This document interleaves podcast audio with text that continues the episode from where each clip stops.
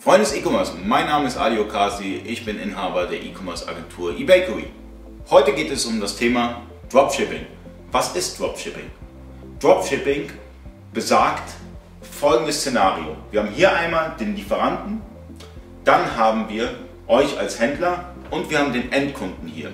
Beispielsweise, ihr verkauft auf Amazon. Das heißt, der Endkunde bestellt bei euch auf Amazon und ihr bekommt eure Bestellung in eurem ERP-System oder wie auch immer oder vielleicht aus dem Amazon Backend. Im zweiten Schritt gebt ihr die Bestellung weiter an euren Lieferanten.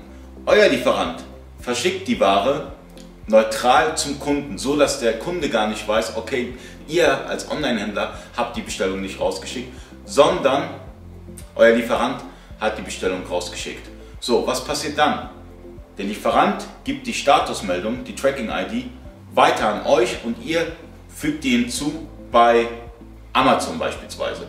Aber Dropshipping kann man auch automatisieren. Das bedeutet, ihr bekommt Listen, Excel-Listen, wie auch immer, von eurem Lieferanten, spielt die ein, habt einen Chrome-Job dahinter und könnt alle zwei Minuten die Bestände aktualisieren.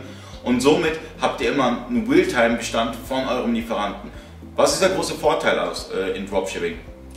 Folgender Vorteil. Ihr habt keinen Wareneinsatz. Das heißt, ihr kauft die Ware erst beim Lieferanten, wenn eine Bestellung getätigt wird. Natürlich höre ich ganz oft oder seht ihr auch in manchen Foren, dass ihr vielleicht nicht die beste Marge dadurch bekommt oder dass ihr Mindermengenzuschläge bezahlt und sonstiges. Aber mit einer vernünftigen Kalkulation und einer vernünftigen Verhandlung und mit den richtigen Lieferanten kann Dropshipping natürlich auch Spaß machen. Vielen Dank fürs Zuschauen. Ich hoffe, ich konnte euch die eine oder andere Frage beantworten. Falls ja, einmal liken. Falls nein, kommentieren. Bis zum nächsten Mal, euer Ali.